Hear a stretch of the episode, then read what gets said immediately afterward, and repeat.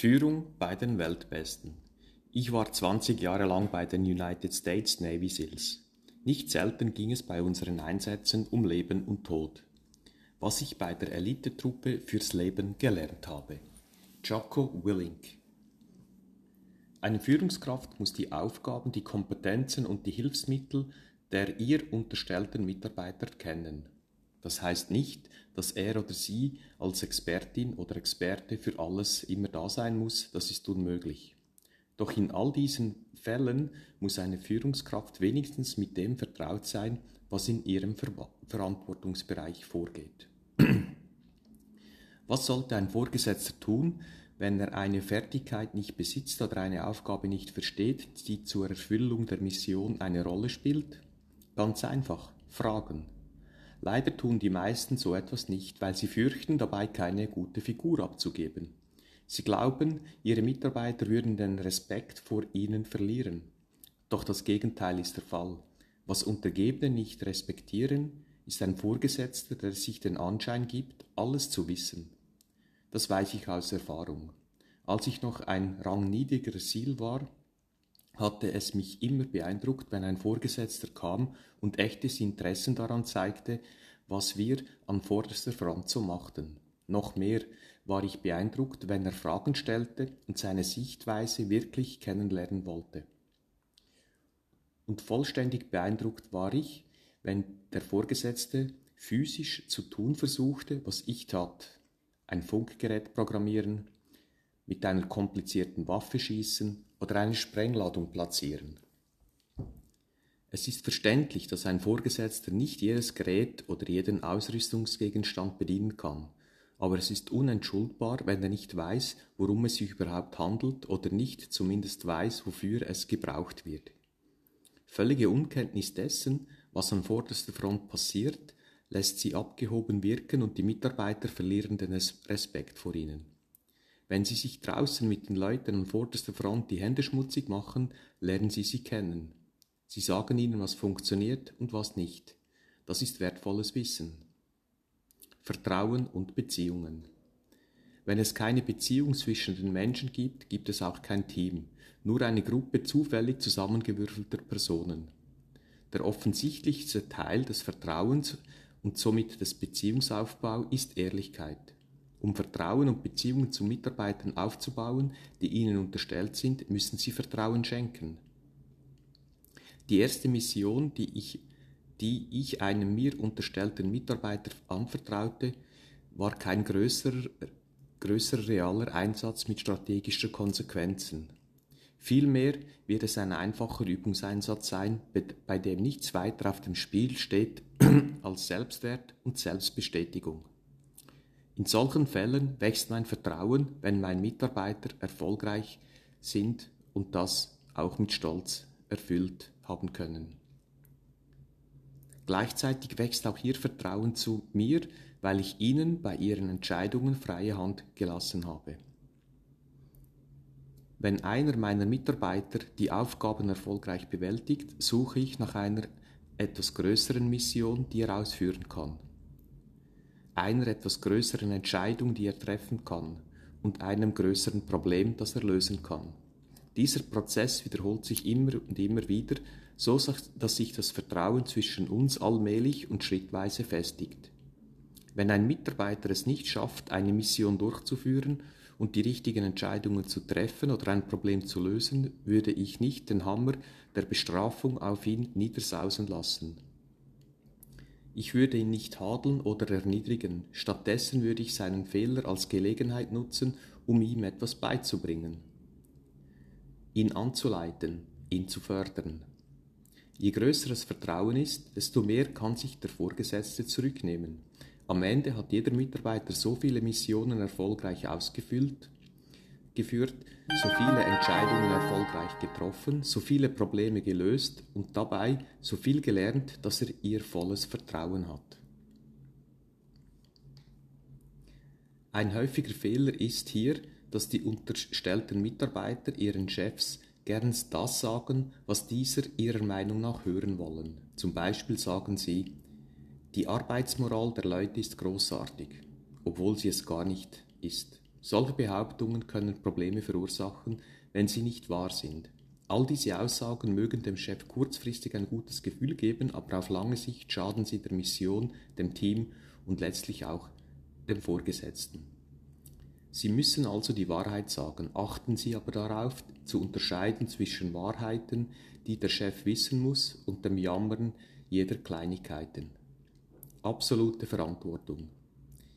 Immer wieder sage ich den Leuten, dass sie nicht Befehle bellen oder Mitarbeitern Pläne aufzwingen sollen und dass man dafür sorgen muss, dass alle nicht nur verstehen, was von ihnen erwartet wird, sondern auch noch wichtiger, warum es ihnen von ihnen erwartet wird. Haben Sie erst einmal begriffen, warum Sie tun, was Sie tun, können Sie die Verantwortung dafür übernehmen und die Aufgaben mit genügend Wissen und Übersicht erfüllen, um nötigenfalls Anpassungen vorzunehmen.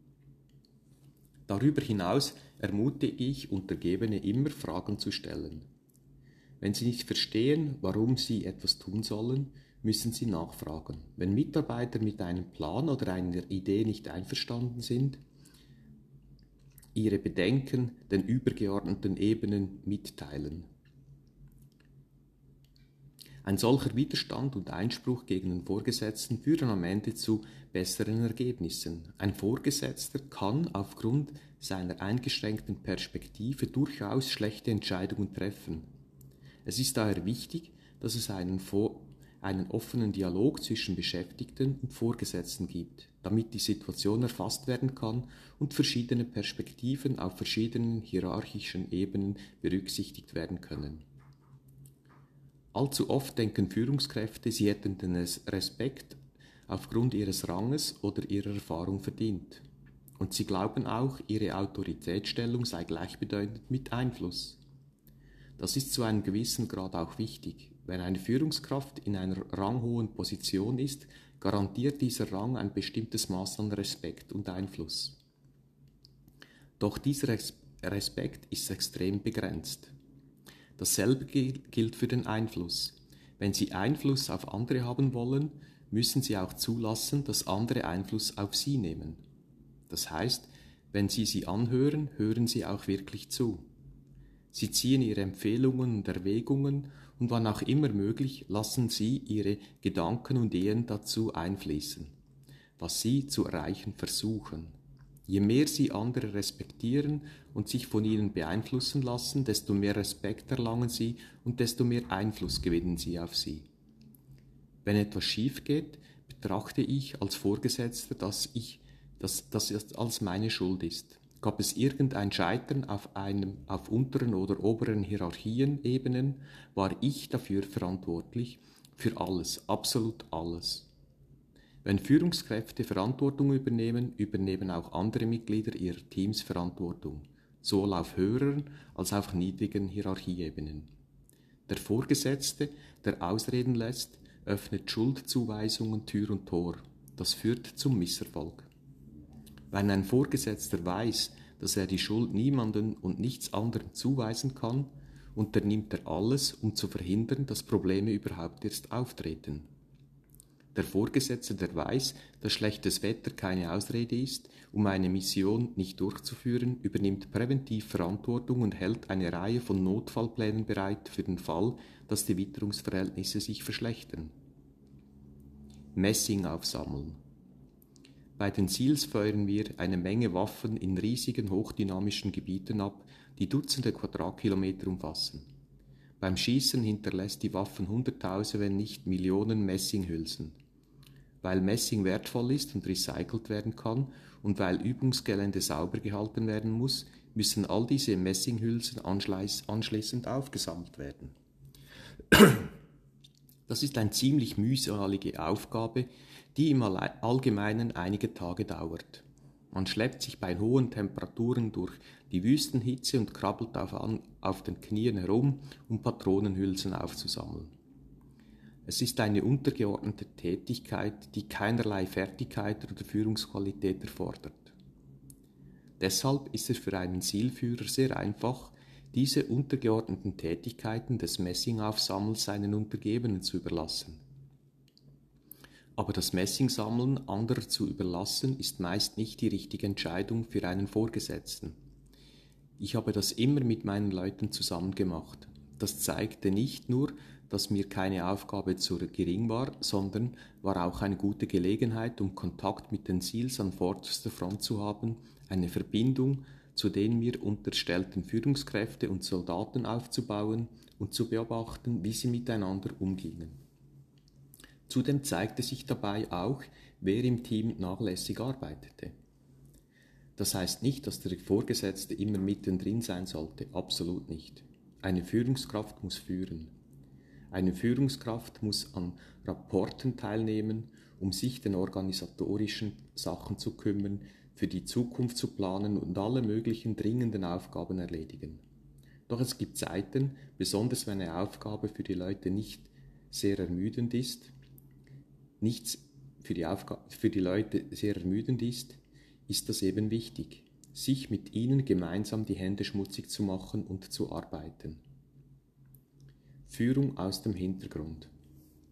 Wenn eine Führungskraft an der Front führt, geht sie mit gutem Beispiel voran und zeigt genau, was zu tun ist und wie es zu tun ist.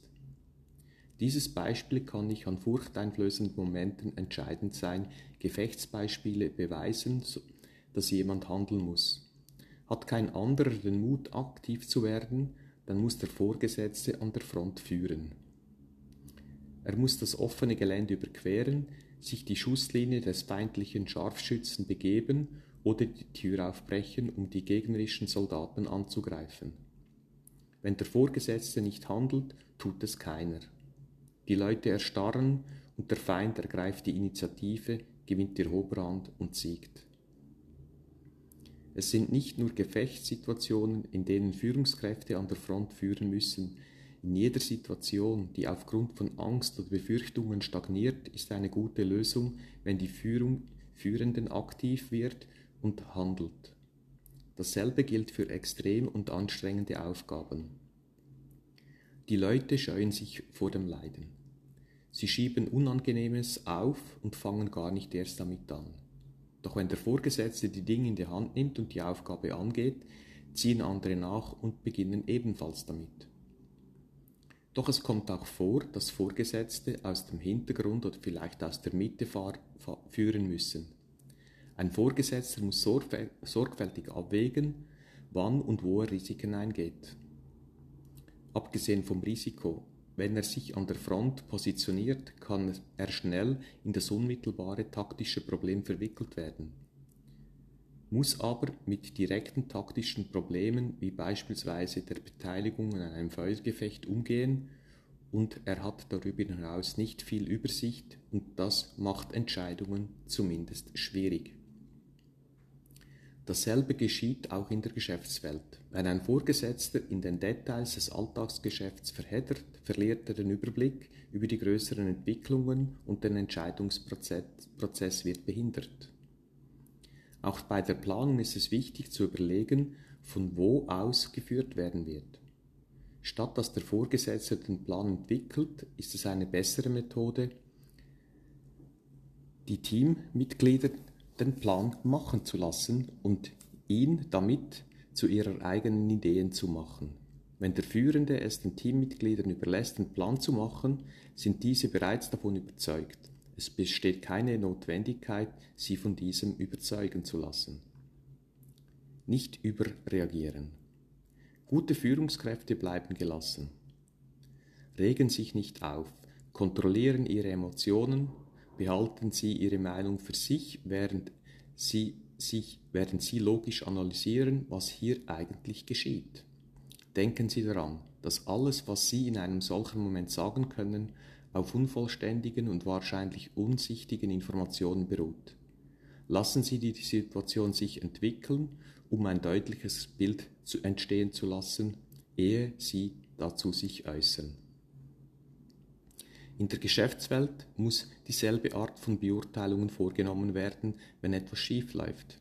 Wenn Sie hören, dass ein Beschäftigter mit der Konkurrenz im Gespräch ist und möglicherweise Ihr Unternehmen verlässt, ist das kein Grund, in Panik zu geraten. Bleiben Sie stattdessen ruhig und sammeln Sie weitere Informationen. Teilt man Ihnen mit, dass ein Projekt völlig aus dem Ruder geraten ist, fangen Sie nicht an zu brüllen und zu heulen. Stellen Sie stattdessen in Ruhe fest, was das Problem verursacht und welche Unterstützung notwendig ist, um das Projekt wieder in die Spur zu bekommen. Überreaktionen sind immer negativ. Sie führen nicht nur zu schlechten Entscheidungen, sondern lassen sich auch als Führungskraft schlecht dastehen.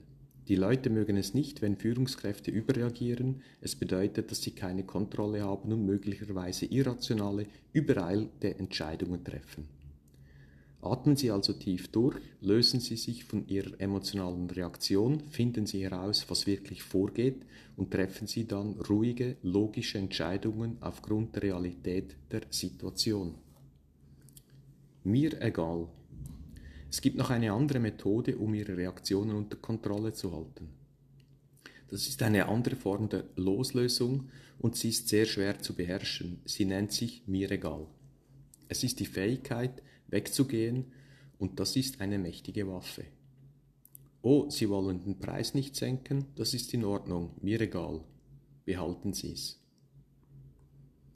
Wenn Sie Führungskraft sind, ist Gleichmut sehr ein sehr mächtiges Werkzeug. Sie wollen Ihren Plan anstelle von meinem anwenden? Schön, mir egal. Sie wollen, dass ich eine miese eine miese Aufgabe für sie übernehme, die andere erniedrigend finden, gut, mir egal. Oh, sie wollen, dass ich jemand anders die Chance gebe, ein Projekt zu leiten, wunderbar, mir egal. Ich werde ihm meine ganze Unterstützung zukommen lassen. Gleichmut ist als Methode sehr wirkungsvoll, aber auch schwer zu erkennen. Warum? Weil man dazu die stärkste menschliche Antriebskraft unterwerfen und unterordnen muss, das Ego. Wenn Sie den Dingen auf den Grund gehen, die Ihnen wichtig sind, werden Sie feststellen, dass viele davon in Ihrem Selbstwertgefühl verankert sind. Sogar bei den einfacheren Beispielen, die ich oben genannt habe, wie etwa der Aufforderung, eine miese, erniedrigere Aufgabe zu erledigen. Warum macht uns das so wütend? Wegen unseres Egos. Eine gute Führungskraft kann in dieser Situation ihren Stolz beiseite schieben und die Aufgabe einfach erledigen, egal wie mies es ist. Wenn Sie gründlicher untersuchen, was Ihnen wichtig ist, wird klar, dass viele unserer Gefühle an unserem Selbstwertgefühl gekoppelt sind. Deshalb müssen wir sie ablegen. Ihr Ego drängt sie dazu, dass sie siegen wollen. Es treibt sie voran, es lässt sie nicht schlafen. Es kümmert sich sich nicht um andere. Doch wenn sie einen wirklichen Sieg erringen wollen, einen ultimativen strategischen langfristigen Sieg, dann müssen sie ihr Ego überwinden. Sie müssen lernen, sich nichts daraus zu machen lassen. Denn das Ego kann auch sehr kurzsichtig sein. Wenn Sie erniedrige Arbeit übernehmen, beweisen Sie Ihren Demut und Ihre Bereitschaft, für das Team Opfer zu bringen. Lassen Sie jemand anders führen, bauen Sie Vertrauen auf und beweisen auch das Vertrauen, das sie in seine Führungsfähigkeiten haben. Jeder ist gleich, aber jeder ist anders. Je besser eine Führungskraft diesen Widerspruch versteht, desto besser kann sie andere verstehen. Die erste Hälfte des Widerspruchs lautet, dass jeder gleich ist. In jeder Organisation gibt es Archetypen. Das sind selbstbewusstere, gehobene, äh, gehobene und angeborene Anführer. Die introvertierten Einzelgänger, die das Rampenlicht scheuen, die ruhigen intellektuellen Denker, kühne, aggressive Menschen, Leute, die gewinnen wollen und Leute, denen das Gewinnen nicht viel bedeutet. Es ist leicht, die häufigsten Kategorien von Menschen auszumachen.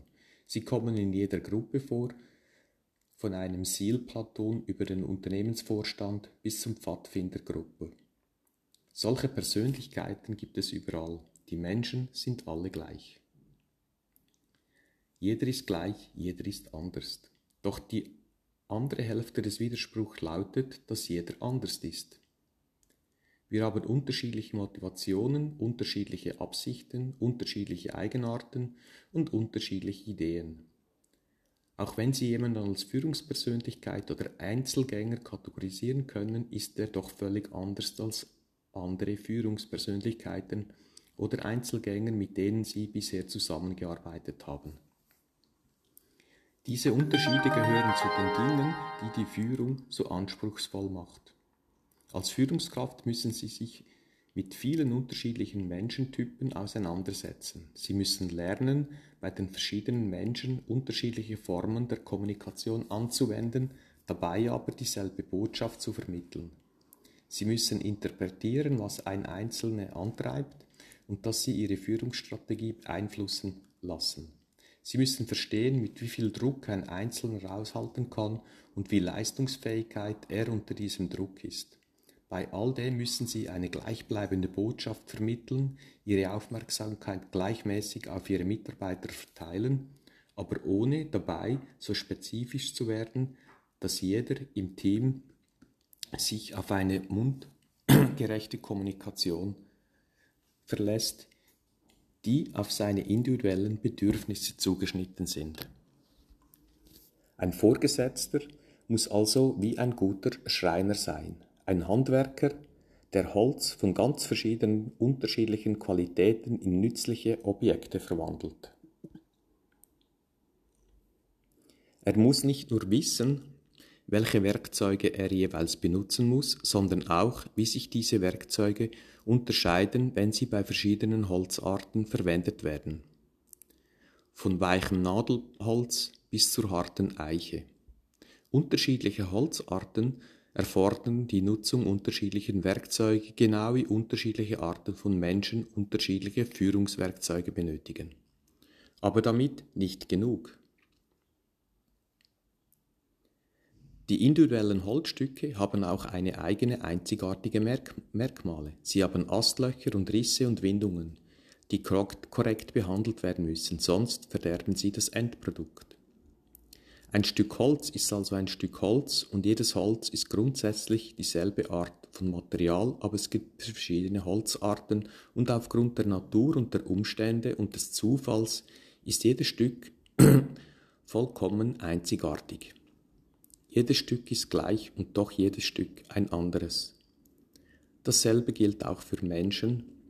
Jede Person hat bestimmte, für alle gültige Merkmale, die sie zu einem Menschen machen, doch gleichzeitig ist jede Person ein besondere, einzigartiges Individuum, das gemäß seiner unvergleichlichen Persönlichkeiten behandelt werden muss. Ein kluger Vorgesetzter kennt, wenn das verwendete Führungsinstrument das falsche ist oder wenn es sich auf die falsche Art anwendet.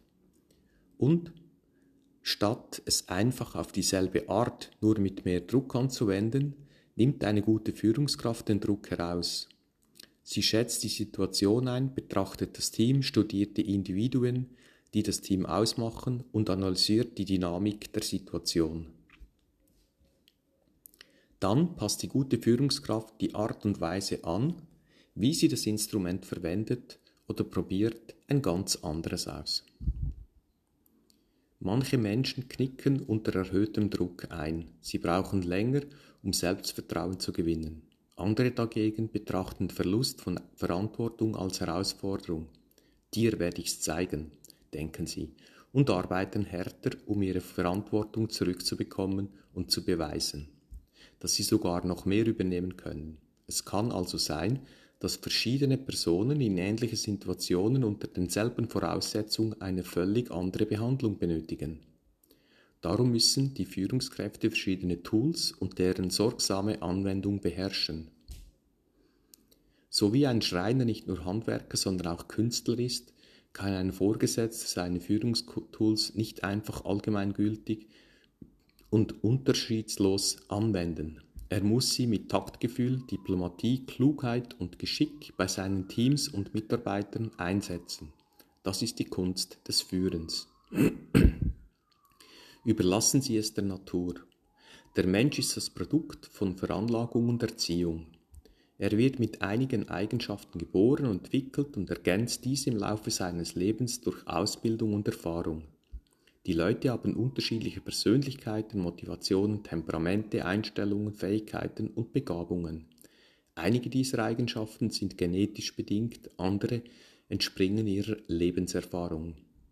Es ist ungewiss, welche Eigenschaften angeboren und welche anerzogen sind oder inwiefern Gene und Erziehung sich auf verschiedene Eigenschaften auswirken.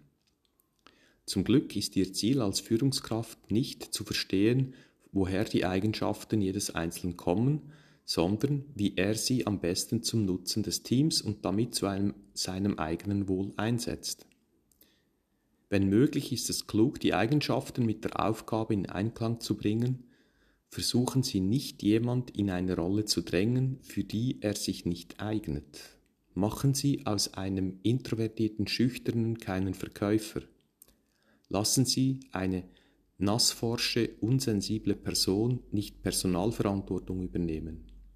Stecken Sie einen überschäumenden Kreativen nicht in eine Position, die streng geregelte Abläufe erfordert, und geben Sie einem pingeligen Perfektionisten keine verworrene Aufgabe. Isolation der Führungskraft. Das heißt aber nicht, dass man den Leuten haargenau diejenigen Job zuteilen soll, die perfekt ihrem Charakter entsprechen.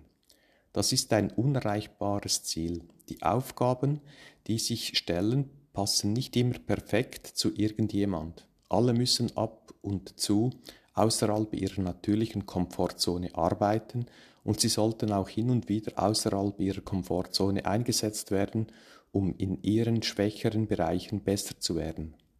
Es ist Aufgabe der Führungskraft zu gewährleisten, dass diese auf maßvolle, kontrollierte Weise geschieht. Auch ein, wenn ein guter Vorgesetzte, also dem Schüchternen, nicht dauerhaft einen Verkäuferjob zuteilt, sollte er ihn doch ein paar Übungsverkaufsgespräche führen lassen, damit es ihm leichter fällt, mit Menschen zu reden. Im Laufe der Zeit kann die Schüchterne über, über, über Schüchternheit überwunden werden und dem Betreffenden ist es be ist, ist besser gerüstet, sein Arbeitsbereich zu erweitern. Doch die Hauptaufgaben der Personen sollten das aufgreifen, was ihnen von Natur aus gut geht. Sie werden immer mehr Freude an der Arbeit haben und bessere Leistungen erbringen, und das nützt Ihnen und dem gesamten Team. Kämpfen Sie nicht gegen die Natur an, nutzen Sie sie. Zweifellos müssen Sie als Führungskraft gut damit klarkommen, allein zu sein. Schließlich sind Sie bis zu einem gewissen Grad von den Mitarbeitern getrennt. Wenn Sie nicht aufpassen, kann es einsam werden an der Spitze. Sie werden tendenziell äh, alleine sein, weil Sie gut wahrscheinlich mehr arbeiten als alle anderen. Und das sehr gut früher kommen und später nach Hause gehen als der Rest der Belegschaft. Sie sind auch allein mit Entscheidungen, denn als Vorgesetzter sind Entscheidungen ultimativ ihre Sache und nur ihre. Natürlich können Sie sich Rat holen und Zustimmung finden, aber wenn die Entscheidung schließlich getroffen wird, dann allein durch den Vorgesetzten. Das ist die Last des Führens. Führung kann also zur Isolation führen, doch ungeachtet dessen muss sie kein einsames Geschäft sein. Ich war als Führungskraft meist nicht einsam. Indem ich mein Team weiterentwickelte und kennenlernte, pflegte ich starke Beziehungen in beide Richtungen der Hierarchie. Natürlich muss das mit Vorsicht geschehen. Ein Vorgesetzter kann nicht von Anfang an versuchen, mit jedem einzelnen Teammitglied Freundschaft zu erschließen. Nicht jeder Mitarbeiter hat die Reife und Vernunft, eine enge Beziehung zum Chef zu unterhalten. Sie müssen es also langsam angehen, wenn Sie Vertrauen und Beziehungen aufbauen. Wichtiges und Unwichtiges. Die Entscheidungen selbst werden allein von Vorgesetzten getroffen. Nicht nur wegen der Hierarchie und Rangordnung, sondern auch, weil es ein paar Dinge gibt, die nur die Führungskraft vollständig durchschauen kann, selbst wenn sie versucht, sie ausführlich zu erklären. Die Führungsposition schafft eine Perspektive, die für andere fast unmöglich einzunehmen ist. Deshalb muss der Führende die finale Entscheidung treffen. Wenn die Entscheidung zu einem Scheitern führt, war es nicht die Entscheidung des Teams, nein, es war die Entscheidung des Vorgesetzten. Diese Tatsache Tatsache lässt sich nicht um, umgehen, egal wie viele Berater daran mitgewirkt haben, egal wie stark die Führungskraft von den Argumenten ihres Teams beeinflusst wurde, die ultimative auch wenn ein guter Vorgesetzte, also dem Schüchternen, nicht dauerhaft einen Verkäuferjob zuteilt, sollte er ihn doch ein paar Übungsverkaufsgespräche führen lassen, damit es ihm leichter fällt, mit Menschen zu reden.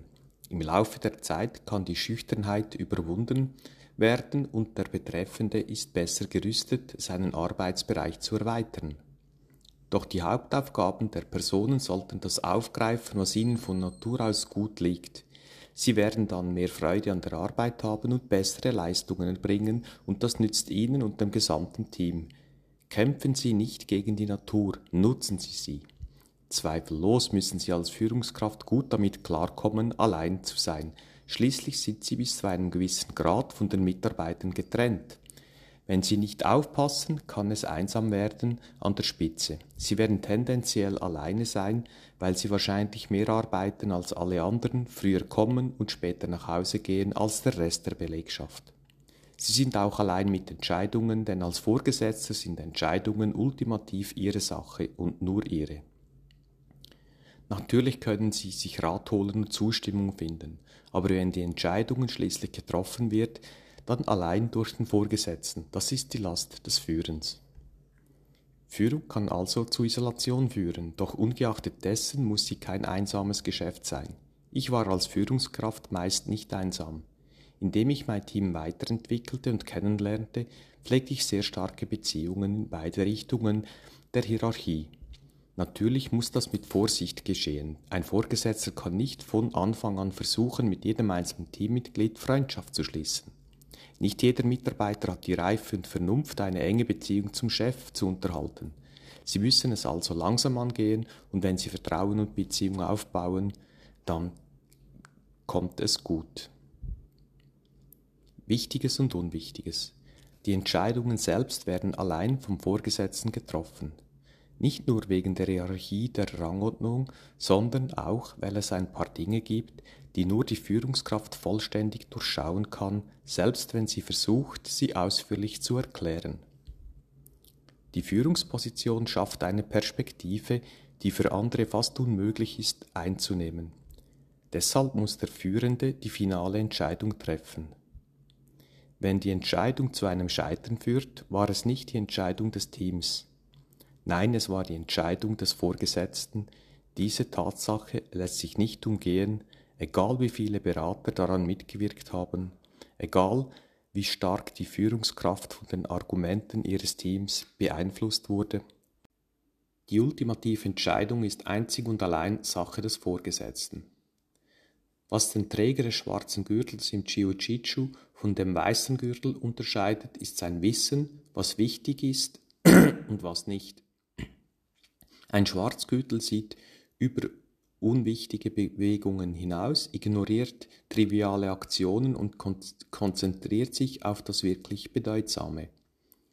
Ein guter Kommandant auf dem Schlachtfeld tut dasselbe. Er kann erkennen, wenn feindliche Schüsse lediglich der Aufklärung dienen.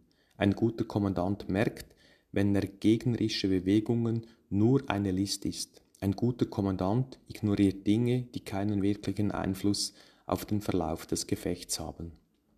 Wie der Schwarzgürtel und der Kommandant auf dem Schlachtfeld muss auch jede gute Führungskraft in der Lage sein, dasselbe zu tun, zu unterscheiden zwischen dem Wichtigen und dem Unwichtigen. In jeder Situation finden Sie für einen Vorgesetzten Veränderungen statt, sowohl extern als auch intern. Externe Veränderungen können in der Umgebung auftauchen, das Verhalten des Gegners, der Markt, das Wetter oder im Zeitablauf eines Szenarios.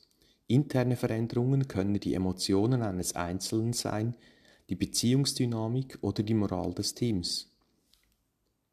Ich erlebe immer wieder die Führungskräfte, die die ganze Zeit mit unwichtigen Dingen beschäftigt sind. Sie verschwenden ihre Zeit und Energie auf unbedeutende Ereignisse oder nachrangige Probleme, die keinerlei Einfluss auf die Gesamtergebnisse haben, die sie erzielen wollen.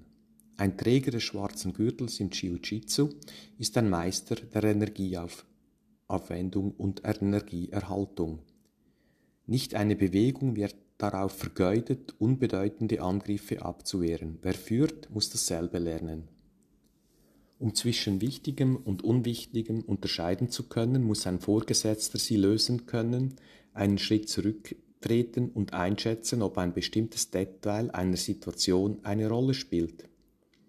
Ist er direkt in ein Problem verwickelt und vertieft sich in die Einzelheiten einer Situation, scheint jedes Problem wichtig und, jede Maul und jeder Maulwurfshügel wie ein Berg. Ein Vorgesetzter darf sich nicht von Unwichtigen ablenken lassen, doch er muss auch wissen, was wichtig ist und wann es an der Zeit ist, sich auf taktische Situationen einzulassen und ein Problem zu lösen, ehe es ihm entgleist.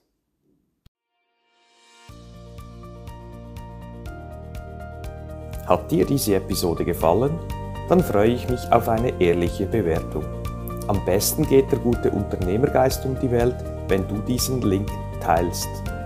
Möchtest du mich als Speaker buchen? Unter brunoarecker mit 2g.com findest du das entsprechende Formular. Willst du aber dein Unternehmen auf das nächste Level heben, dann findest du unter apple-tree.com viele Tipps dazu sowie einen Check, wo du in zwei Minuten herausfindest, ob wir die richtigen sind und zueinander passen.